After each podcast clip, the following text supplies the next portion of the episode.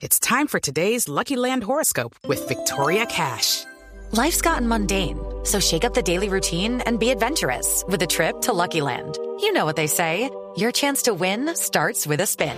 So go to LuckyLandSlots.com to play over 100 social casino-style games for free for your chance to redeem some serious prizes. Get lucky today at LuckyLandSlots.com. Available to players in the U.S., excluding Washington and Michigan. No purchase necessary. VGW Group. Void or prohibited by law. 18 plus. Terms and conditions apply. Colombia está al aire. ¿Cuál es la situación a esta hora 10 y 50 mm, del transporte en Barranquilla, Oscar? Eduardo, mire, después de tres días muy críticos en lo que tiene que ver con el transporte público en Barranquilla y en el área metropolitana, en el momento ya se ha restablecido un 80% el transporte, porque realmente se vivieron unos días muy, muy críticos porque todo se origina con el asesinato de tres, de tres conductores de buses en la ciudad de Barranquilla y en su área metropolitana. De tal manera que hoy lo que podemos decir, Eduardo, es que un 80% se ha restablecido el servicio de buses públicos en la ciudad de Barranquilla ¿Por qué? y en su área metropolitana. Porque, Oscar, eh, ¿qué, qué hizo que se tranquilizaran un poco los conductores y que muchos hoy salieran a trabajar? Bueno, Eduardo, la, la, alcaldía del distrito tomó medidas, igual que la policía, y acompañan. Muchos de ellos están acompañando directamente a los buses, o sea, están pa patrullando la, el transporte, el servicio que se, está que se está prestando en el área metropolitana y en la ciudad, de tal manera que ese, esa, esa presencia de la autoridad, de la fuerza pública, en muchos sectores, sobre todo en los puntos más críticos, le ha dado un parte de tranquilidad a la ciudadanía. Y de alguna medida los, los, los conductores también se han sentido más tranquilos con las medidas que se han tomado. Luis Fernando Trejos es profesor de la Universidad del Norte en Barranquilla y es un hombre que conoce y que ha estado investigando todo lo que está ocurriendo con este fenómeno de la extorsión, de las amenazas, sobre todo a estas empresas de transporte público en la ciudad de Barranquilla y su área metropolitana. Profesor Trejos, bienvenido. Muy buenos días para ti, para toda la mesa de trabajo y la audiencia de Blue Radio. Este no es un tema nuevo, hemos escuchado en otras oportunidades inclusive cómo ha habido explosiones en algunos locales comerciales. Hemos escuchado ya de esta problemática de, cómo los empresarios en Barranquilla y su área metropolitana están afectados por estas bandas de extorsionistas. ¿Qué tan grave es el asunto, profesor? Pues la situación es bastante compleja porque hoy en Barranquilla hay una competencia criminal entre dos organizaciones delincuenciales por el control del territorio, eh, no solo de Barranquilla, sino también de municipios que pertenecen al área metropolitana, y la administración de rentas ilegales y la predación de rentas legales. Esa predación se materializa a través o por medio de la extorsión. En este caso, pero lo primero que hay que tener en cuenta que la problemática de inseguridad no es novedosa en la ciudad, viene desde hace mucho tiempo, pero en este caso se hace visible igual que sucedió en septiembre del año pasado, porque se victimiza a choferes de bus, en este caso por medio del asesinato, para presionar el pago de extorsión a los dueños de las empresas de transporte. Y esos asesinatos derivaron entonces en un paro de transporte público que paralizó a la ciudad durante tres días. Una situación inédita eh, en nuestra ciudad y que creo yo que nos debe llamar a una gran reflexión y a un diálogo, no solo entre la administración y la policía, sino también con la sociedad civil y los gremios, para que esto no vuelva a suceder en la ciudad. Sí, Profesor Trejos, pero usted habla de, una, de, un enfrentamiento por el territorio, por el control del territorio de bandas organizadas. ¿De qué bandas organizadas estamos, estamos hablando, profesor Trejos? Eh, estamos hablando, Oscar, de los costeños y los rastrojos costeños. Y esa violencia se exacerba porque las AGC o el Clan del Golfo, que era un actor hegemónico, se desplaza hacia el norte de la ciudad y la zona costera del departamento y parte del centro del departamento. Entonces, Soledad, Malambo y todo el suroriente y suroccidente de Barranquilla quedan libres de la presencia de ese actor y entonces los costeños, los rastrojos costeños, inician esta competencia por la captura de los territorios.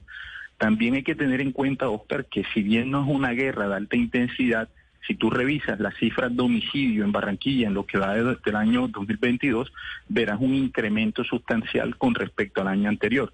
Y eso es la evidencia palpable de que sí hay una guerra, pero que es muy silenciosa y muy selectiva en cuanto a sus y, víctimas. Y profesor Trejos, pero desde las cárceles, por ejemplo, se extorsiona. Uno ve, por ejemplo, que los tenderos de la ciudad están intimidados porque la mayoría de ellos, la inmensa mayoría, están siendo extorsionados.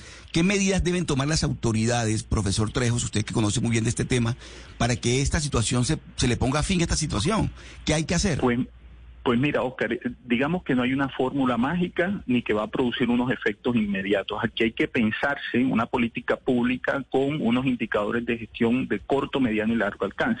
Pero en este caso, como tú bien lo has señalado, la discusión sobre la seguridad en Barranquilla no puede darse solo entre policía y, administración.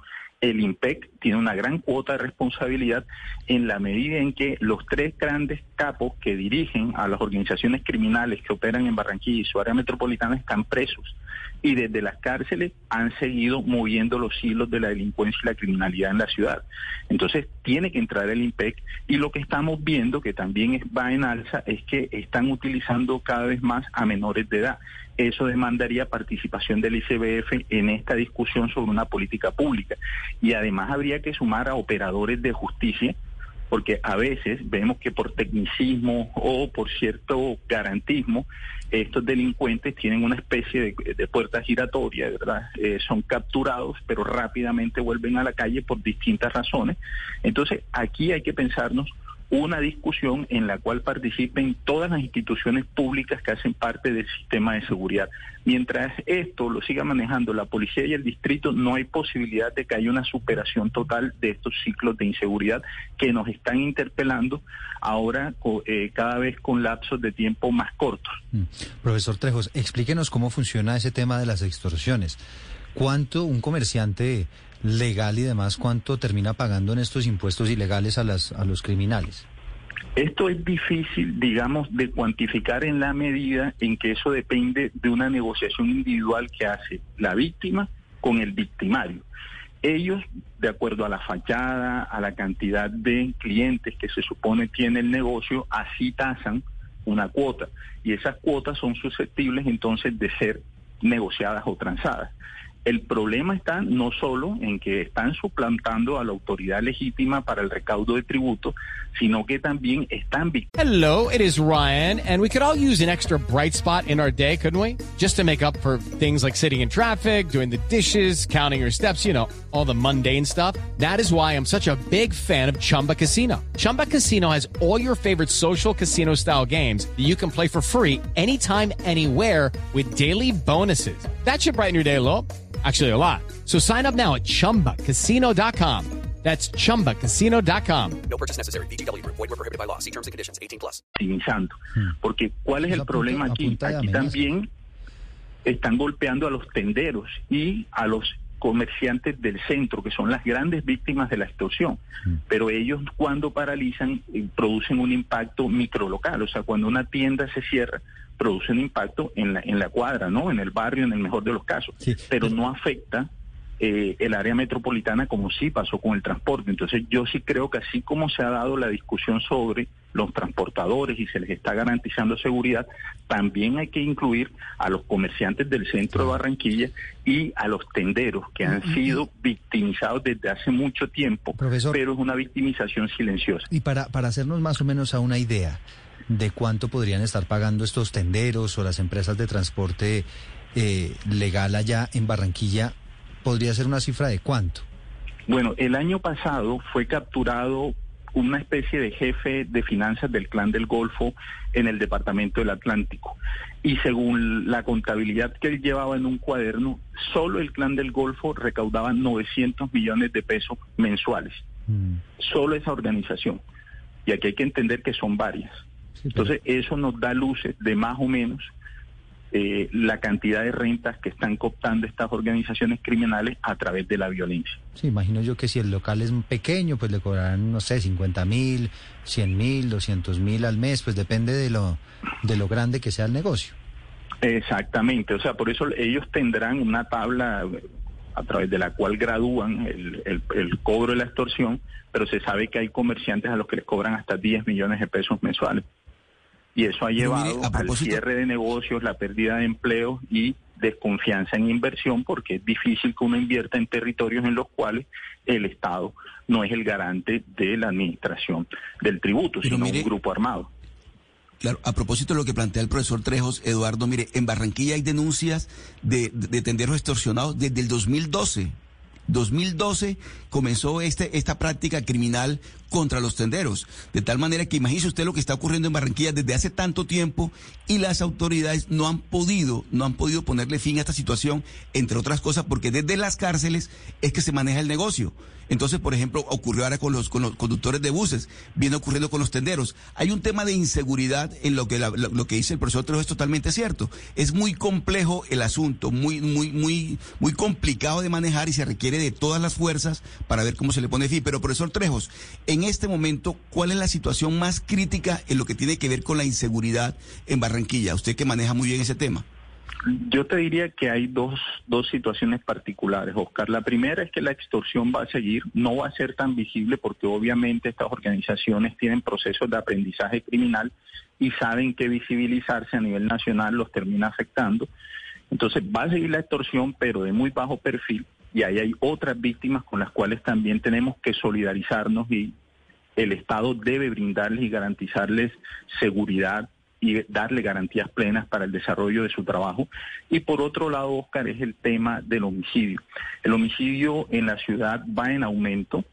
Eh, como te digo yo, es un homicidio muy selectivo porque ocurre en sectores particulares y el perfil de las víctimas también es un perfil que no llama mucho a la empatía ciudadana. Eh, el hecho de que cada vez que hay homicidios en ciertos sectores de la ciudad, lo primero que se anuncia en la en la nota de prensa es, bueno, fue asesinado tal persona, hombre, tenía tanta edad y tantas anotaciones, eh, tenía anotaciones penales. Es decir, con antecedentes. A veces yo creo que eso termina siendo peligroso porque pareciera que cuando se pone esa nota en la cual se señala su pasado criminal, se estuviera legitimando ese homicidio, ¿no? Como si hubiera unos muertos malos y otros muertos buenos. Mm. Y yo lo que creo es que aquí es necesario que la administración abra la discusión. Primero tiene que reconocer integralmente el problema, es un problema complejo, y una vez se hace un diagnóstico acertado del problema, pues ahí vendrá la formulación de la política pública. Pero en la medida en que yo niego el problema o lo subvaloro, las medidas que tomo para resolverlo, pues también son unas medidas muy ligeras.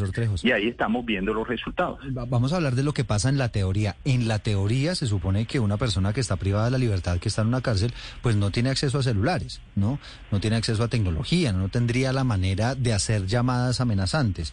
Pero eso está pasando.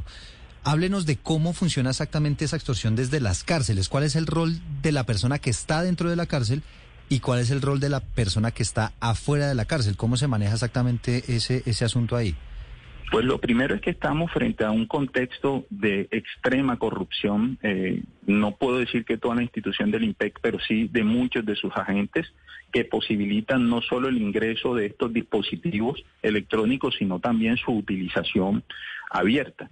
Por otro lado, lo que estuvimos o lo que vimos recientemente es que el negro over, que es el líder de los rastros costeños, hacía videollamadas, es decir, ya no es solo el mensaje de WhatsApp, eh, que puede ser que la víctima lo crea o no, ahora es una videollamada donde él, él personalmente es quien cobra la extorsión o hace la extorsión y obviamente eso termina generando un impacto en la víctima porque es el propio comandante. Entonces él da la orden, coordina la logística y los miembros de la organización que están en la calle son los que cobran eh, o hacen efectiva la extorsión cobrando el dinero.